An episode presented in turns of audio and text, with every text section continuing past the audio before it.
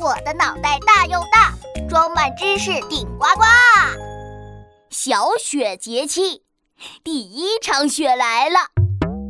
小朋友们好，我是你们最最亲爱的大头博士。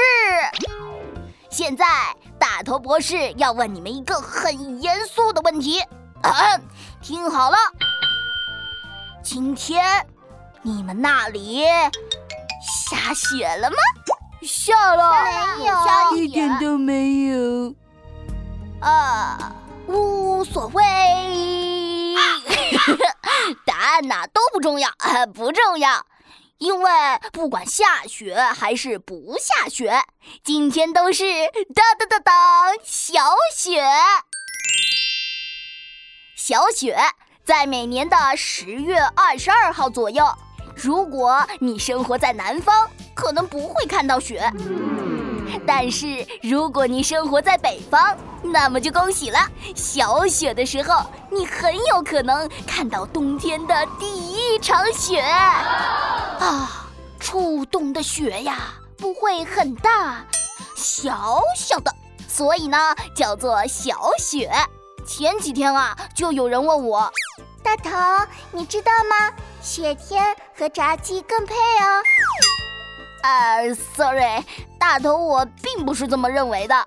有句话是这么说的：“小雪大白菜入缸，大雪大白菜出缸。”是什么意思呢？一到小雪呀，家家户户都开始准备不容易坏的食物来过冬。啊，比如腌白菜呀，腌萝卜呀，腊肉呀，腊肠啊，嗯，嘿嘿嘿，么多好吃的，大头我的口水啊，嗯，那是哗哗的流啊，哦，所以呀，我觉得雪天还是和腌白菜更配哦。一起来答题。